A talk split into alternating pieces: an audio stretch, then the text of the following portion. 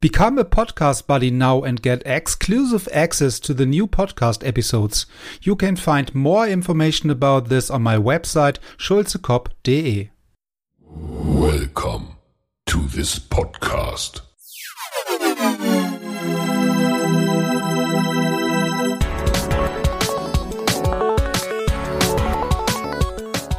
Water Polo Expert Talk. Get the insights.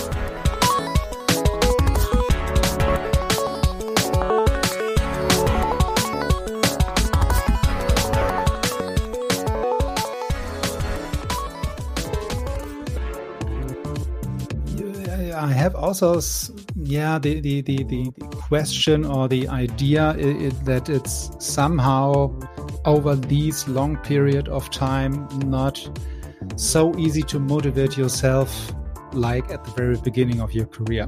So you have so many victories and played in so many countries, several teams, uh, so many titles, tournaments, whatever. Um, do you have also some kind of trouble sometimes to motivate yourself, or do you have a difference between at the very beginning and right now? No, not at all, Andreas, to be honest. totally. So totally. this is the right answer. Yeah. yeah, yeah, yeah, yeah. Not at all. Like uh, I, I think when I was young, I, I had a lot of motivation, but I was always like spending and losing time with many stupid things. You know, thinking mm. about many things and fears, and uh, it was always like projecting to the future things. No, and and last, I don't know six seven years i was really enjoying every every training session and every game and uh, and i'm still learning i'm still learning and it's not like i'm like this motivation book like a self motivation book like i mean i'm i'm really still learning and uh, and i love to do it because it's the game changed so much that it's uh, there is always motivation to to keep learning and and and improve your game and change your game because yeah my my even my my body changed uh, my mental issues changed. So it's every I don't I won't say even every year, every week, it's completely different uh, situation, and it's a it's a always a issue to adapt. Yeah, yeah. So, which is aber uh, also, by the way, maybe some good point to say, okay, even if I uh, already uh, won so many titles and games and championships, I'm still learning and I recognize this by myself that I'm still learning and I need to yeah enlarge my skills and I need to learn. Yeah. So um, I think this is also a very important point in this case. Mm-hmm. yeah. So that yeah, you did I, I guess, also for I yourself.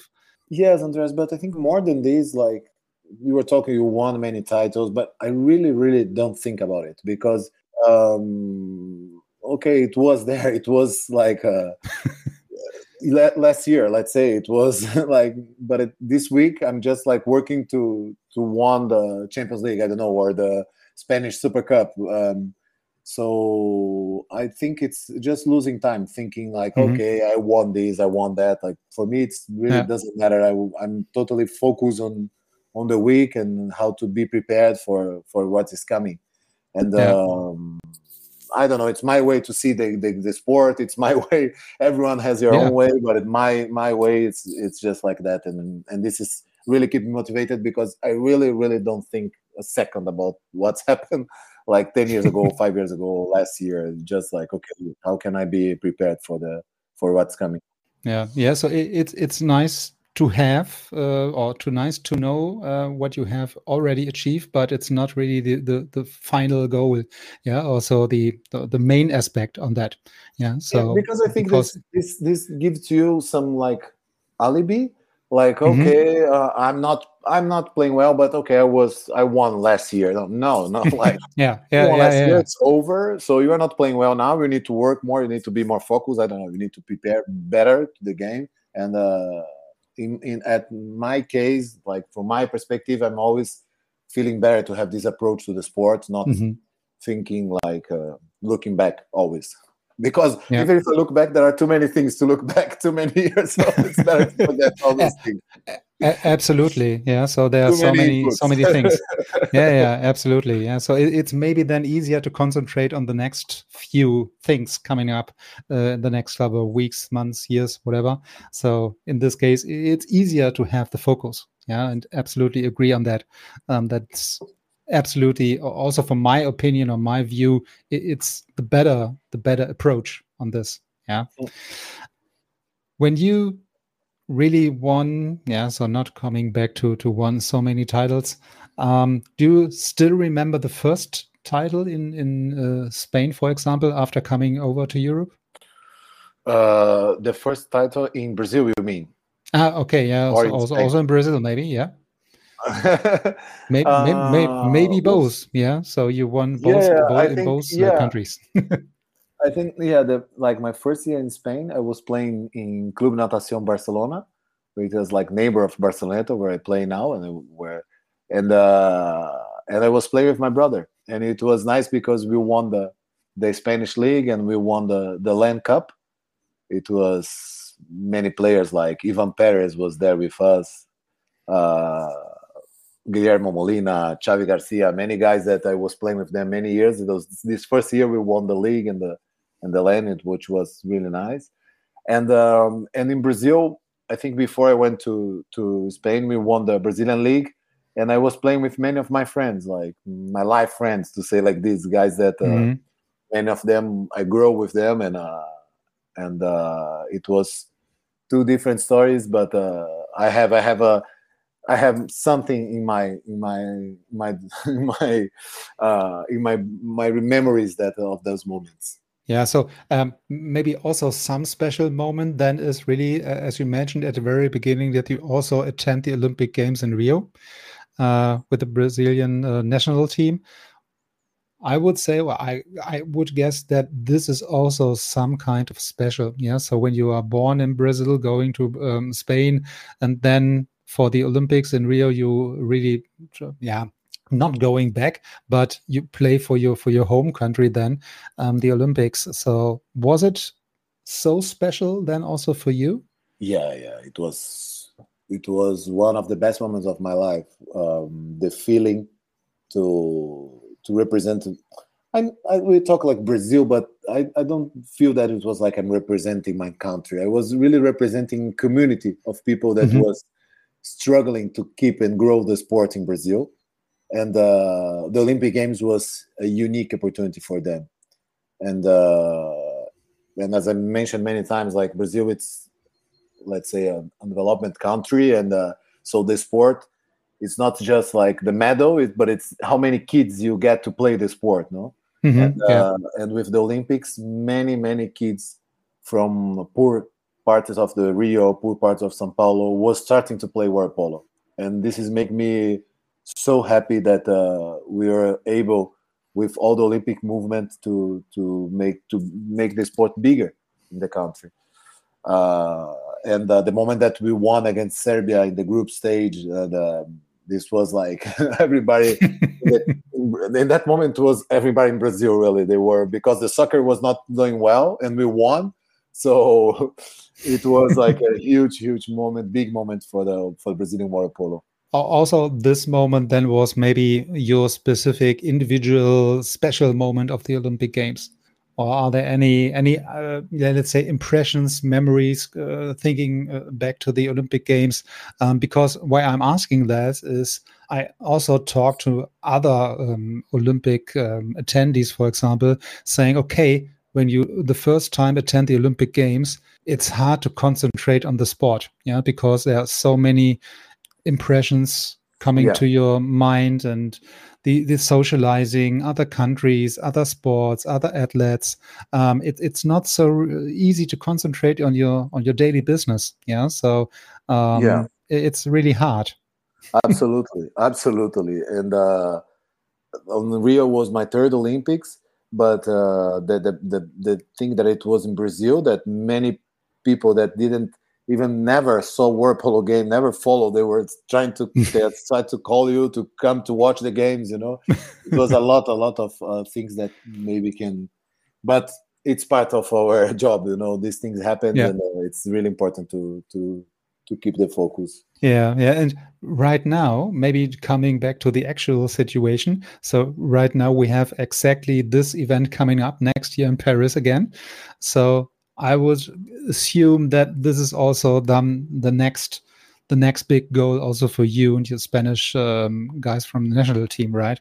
So it's it's again something special. Yeah, uh, we need to qualify first. So, yeah, so at, at least to be honest, from my point of view, there's it's it's not yeah you have to qualify officially yes yeah uh, but I, I, would not say that you are not going to paris next year hope that you hope that you're right but um, i think like um, in, in water polo we are we have the club competitions and then this year we had like the european championship and then we have the world mm-hmm. championship mm-hmm. so in doha So yeah, we have so many things before the Olympics. So first, I hope that I get to the Olympics, but I'm really now, let's say, I'm really focused on my team Barceloneta that we are preparing to the to the Champions League, and our first game will be against Spandau. So, mm, okay, is like, um, yeah, of course, there there is this Olympic dream. It's it is somewhere in my mind, but there are so many things before that I don't try to think too much about this. Yeah, yeah. So, which is also the same thing we already discussed before. Yeah, so that we have don't think about too much uh, also on the past, uh, but concentrate on the next goal. Yeah, so the next goal is then really January, February, then where we have the next big tournaments, uh, and after this, then we have Paris. Um, yeah. But when, when when we are talking about um, early next year about the World Championship, Europe Championships, and so on, so what do you think about the the schedule is it too much uh, ah. from from your point of view? So um, I know we we can maybe schedule a whole episode only on this topic, but I think it's clear. Yeah, so I, I don't want to ch change you know, the roles with you at the moment, to be honest. Mm -hmm. But Andreas, I, am to be honest, I have a, a, a, little bit different point of view for many people. Okay, in that sense, like. Uh, I am um, in World Aquatics Athletes Commission right now, so maybe i got this view of the other side too you know? and i think like uh, it's true that after pandemic many countries they got the the rights to organize this tournament and um, mm-hmm. it's the thing that we need to to adapt there is no mm-hmm. no other way like we don't need to think too much but as an athlete of course uh, it happened all those all those things because of the pandemic so this is how the the schedule is is but look, um, Andres, I love to play, and um, it's okay. What was the other option? Like be training. so it maybe so it's, easier to, to, to play. Yeah. yeah, like it, maybe it's too many competitions. Yeah, that's true. But every time that we play a world championship, the people follow water polo. So, mm-hmm. what's the problem? Is the world championship, or maybe is the Spanish league that no one watch the games and no one knows the results? So uh, of course there is a balance. The clubs are really important to our sport, and uh, but we played many competitions which doesn't make too many sense. But when we mm-hmm. play the World Championship, everybody follow, or we play European Championship, yeah. everybody's following. So I'm a little bit. My point of view, it's a little bit different. So of course, this year it was crazy. It was too too packed. Everything that's true. We like it came from pandemic, as I said before, but um, I'm I'm enjoying to play World Championship. I'm mm-hmm. yeah, yeah. I'm not like, and uh, and it's funny because it happened that I saw many coaches that they will no because uh, it's too many games, and then when we have free, they organize tournaments or they organize training session with other.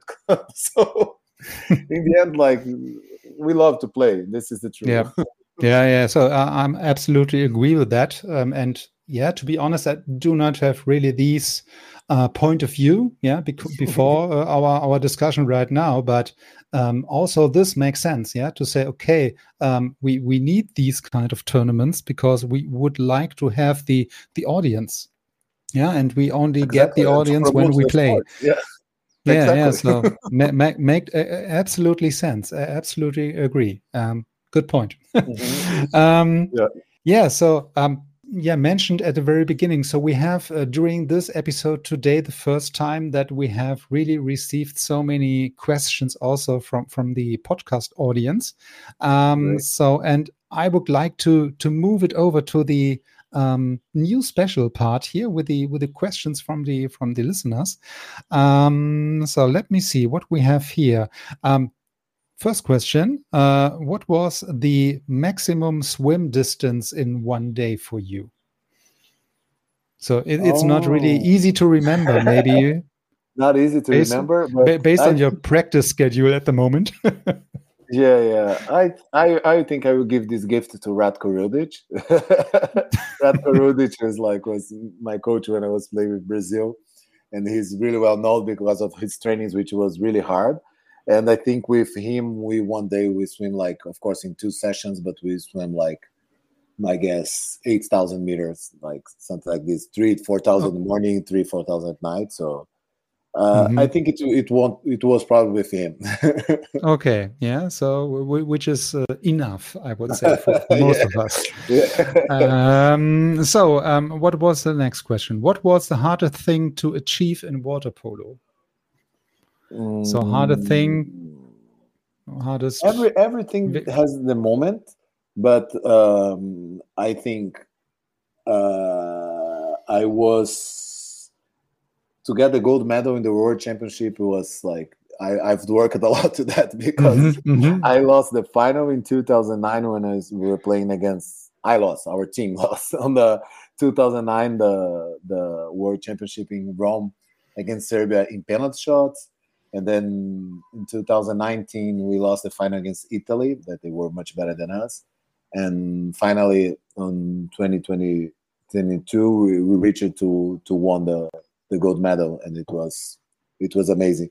And mm, this was yeah, the world so. championship but on the european championship we lost the final in 2018 on penalties against serbia and we lost on the final in 2020 against hungary in penalties. So it was really relief when we won finally in, in 2022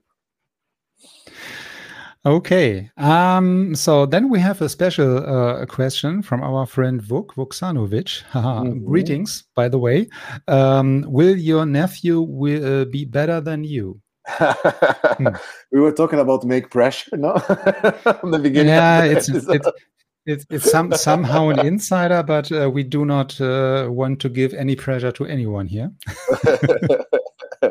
no, I mean, like uh, my nephew is he's playing really well uh, I don't know what will be his future as a as an athlete, but um, he has a really really good work ethics. He he's like, I think he came here like me with 16 years old, and he's living in the national center. He's dedicating a lot himself to the sport, and I don't know what he's gonna reach, but uh, I'm 100% sure that he's doing like a, a beautiful he's constructing a beautiful story in the in the sport not just in the sport in the view of the sport, but in his own view. I think uh, mm. he's uh, he's doing something beautiful for him and for his life. Okay, cool. Um, so, who was your idol when you were little? Hmm. Uh, Manela Estiarte, Manela Estiarte, and uh, Antonio Azevedo. I think they both were like really, really important for me. They both are not big guys, so it's, it's important to find a role model that it's not like there are guys that are amazing, like I don't know Tamas Kasas or, but they're like two meters, and so it's difficult to to to to feel that you one day you can be like them. No, so I was like always looking to Manel Estiarte, Tony Azevedo, guys that and and my brother. My brother was really really important for me in all the in the okay. in my development as a player. Cool. Um, so we have uh, what is the next question? How and when do professional water polo players play uh, plan um, their professional careers after the active time? So we already mentioned this um, that you do have a plan B or should have a plan B, but how and when do professional players plan their career? I think from the beginning, like we we like in Spain we've had a bad experience in this sense because the Olympics was here in 92 so many many athletes were just like thinking on play these games and and when they finished with the national team no one were helping them and uh, many of them mm. were not prepared for this this change and uh, for this new uh, life to say like this so we like here at least here in spain we we have many good things like they it's if you are a high level athlete it's easy to get the university So we almost all our, our teammates are they finish the degree. Uh, Alberto Munarriz is the engineer. Marc Larumbe is the engineer. Alvaro Granado is almost finished like a lawyer. So we all try to. I finished my university business, so we all almost try to be studying because you, you can combine study and water polo. It's difficult when you get professional to work and play polo, mm. but at yeah. least you can you can prepare yourself because when you finish, you don't know exactly which opportunities you're gonna have. So mm, yeah, how much more things you you know, it's easier to find a way to to to yeah. to go with your life. Yeah, absolutely. Okay, so next question: How does it feel to change, uh, or how does uh, changes in the team when you are uh, been there for so long time? Yeah, it's this is like uh, it's it's not easy. It's because when we play, we have a, mm, it's not just playing. No? You are sharing uh, like every day with those guys. Like um, like we we really feel like we are family. We are having training twice a day. Uh, we are like living difficult moments, good moments together, and then some of these guys are out of the team or they stop to play, mm. and your relations completely change, and uh, it's it's a really big issue. It's it's not easy. It's it's so sad, you know, because mm-hmm. the moment that you are living with these guys, it's a really special moment in their life, you know. Uh, the feeling when you won a title, the feeling when you lost, that you, you we really go deep in our relationship. So it's uh it's something that I'm always learning to manage because it it happens every year since I've playing many years. So this happened a lot. But from the other point of view, from the other side, we are this, there is always coming new players with new things and, and new guys that I can learn and I can share things and uh, so it's it's it's for one side the sad part of the sport. For the other side it's it's beautiful and and to always learn with this mm-hmm. with new cool. players. Yeah. Yeah so there are also both both sides of the medal yeah in most of the cases. Yeah. um so what do we have again? So why do spanish world uh, class players play so um rarely in other countries? So mainly in spain and not other in other countries yeah, that's that's a good question. Uh, we talk about this, and and I really don't know why. Um, I think it's true that the life in Barcelona is pretty good. so this yeah, is I can imagine. Something yeah. that yeah, that uh, it's, and I think the second thing is, as I said before, we all was always trying to combine the game with our life so many of the guys were are doing university here. Mm-hmm. So I think this balance that we find here in in Barcelona make more difficult for someone to move to to the other country. Yeah, yeah, because it's so you have everything you need. Yeah. So in terms of sport, well, water polo, if and it was more, also... if it was more money, it would be better. But, but okay, yeah. So then, then so then we have the uh, address the money question to somebody else maybe afterwards. ah, so um, what do we have next? Uh, what advice do you give to your younger teammates before important games? Um, I think mm, maybe one thing that that a mistake that I did when I was young, it was to think too much and think too much on on the result and what's happening if you won, what's happening if you lose. Um, spend too much energy on this um, think thinking those things that don't don't don't make any benefit to you. So I'm always trying to to help them to keep calm and to, to keep focus on the on the game and and um, and to stay in present. Let's say like this, but it's mm-hmm. it's mm-hmm. it's not easy. Even even for me, it's not easy. Many times I'm I'm like need to do a really mental work to keep my to keep focus and come back because it happens. You your mind many times start to go and then you need to bring back. No, so but mm. we need to do this as fast as we can and and uh, and it's important to to find a, a way to do this okay Um, so, what was the hardest thing to come to Europe from South America as a very young athlete? I think leave my parents and my friends. Mhm. Mm, Leave my parents and my friend was not easy because mm, I was living at mom's house and and uh, I have my my all life friends and uh, I leave them and come here searching searching for my dream to be a professional water polo player. But uh, of course, they still my friends, but I lost that uh, relation of day by day Mm. with them, and uh, and this was not easy. Yeah. Um, so, what drives you personally to work with young athletes in camps again and again, also during these days? Uh, I think I I really for me it's so beautiful to to see uh, those kids getting love with this game, getting love with water polo. So I think it's something that other things of our culture of our sport culture that we didn't promote too much. We didn't. We are. We were not never like trying to to to make all those kids love the game and and learn from the game. So for me, that those camps are an opportunity to be in touch Mhm. with them and to and to to make them love the sport because I think like my story one day I was this guy in Brazil that when someone from Europe come I was look at them and trying to learn and try to so I really have this feeling of the importance of the the to be in those camps and try to to to promote the the the sport the love of the Yeah. sport Yeah, yeah, and also I could imagine that it's also some kind of motivation for these kids coming to the camps, seeing okay, some guys like you came over and attend these these uh, camps as a coach or the co-coach or whatever.